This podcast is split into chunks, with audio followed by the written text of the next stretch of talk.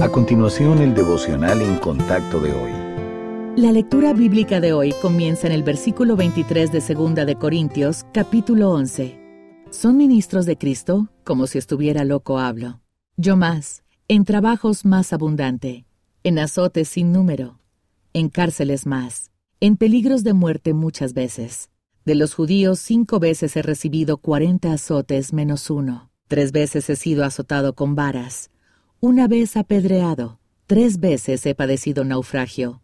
Una noche y un día he estado como náufrago en alta mar, en caminos muchas veces, en peligros de ríos, peligros de ladrones, peligros de los de mi nación, peligros de los gentiles, peligros en la ciudad, peligros en el desierto, peligros en el mar, peligros entre falsos hermanos, en trabajo y fatiga, en muchos desvelos, en hambre y sed, en muchos ayunos, en frío y en desnudez.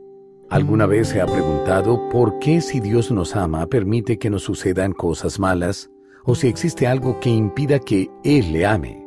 Pero el hecho de que no se sienta amado no significa que en realidad no lo sea. El apóstol Pablo podría identificarse con usted.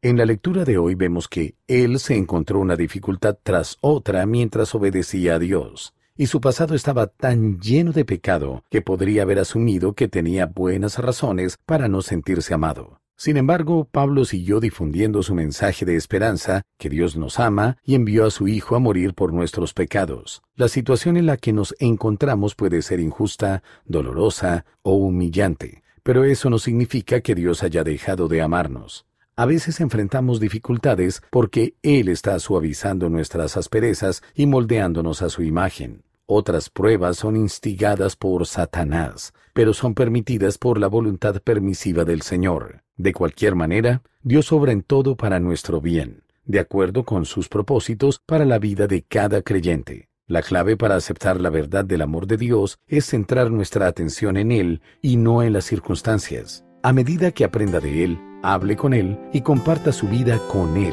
La confianza y la fe reemplazarán la duda y el temor.